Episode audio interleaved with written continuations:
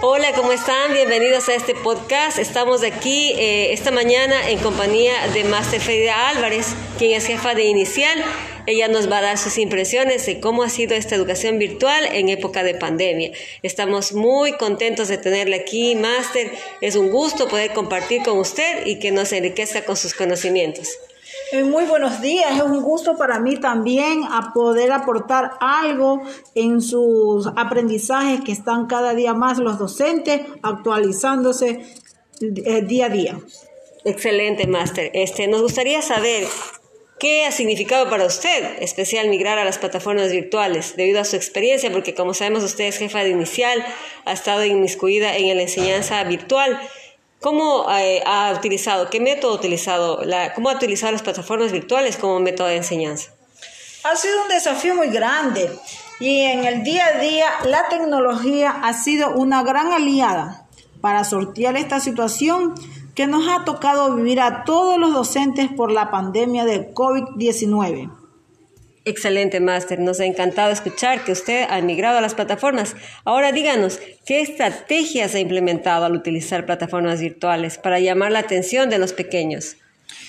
He usado Zoom principalmente. He logrado conectarme a un horario establecido.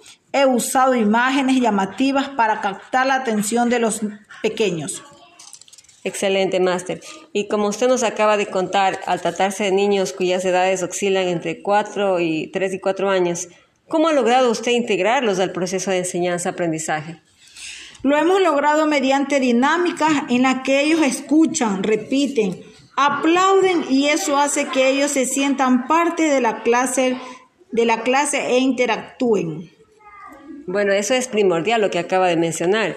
¿Y usted cree que mediante eh, esta enseñanza es posible eh, aprender mediante estas plataformas virtuales y también enseñar?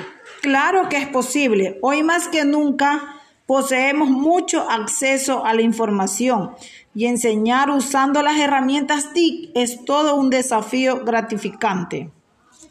Seguro que sí. Y con la experiencia en el campo de la educación inicial que usted posee, pues eh, nos había contado que usted se ha desempeñado como jefa también en el MIES, tiene una maestría en psicología infantil, posee mucha experiencia. ¿Usted recomienda el uso de dispositivos en edades cada vez más tempranas? Claro, los niños deben tener acceso a los dispositivos siempre, siempre y cuando exista una correcta supervisión de un adulto y por un tiempo determinado que le permita desarrollar otras capacidades socioemocionales en cada uno de nuestros pequeños. Bueno, excelente sus respuestas y, vemos que como usted es especialista en el tema, realmente nos ha enriquecido esta mañana al comentarnos todo esto. Le agradecemos infinitamente y bueno, las personas que están escuchándonos en este podcast pueden estar al tanto de, de lo que hemos aprendido el día de hoy y ha sido una enseñanza muy valiosa. Así que le agradecemos de todo corazón este, por habernos impartido este conocimiento. Muchas gracias a ustedes por la invitación.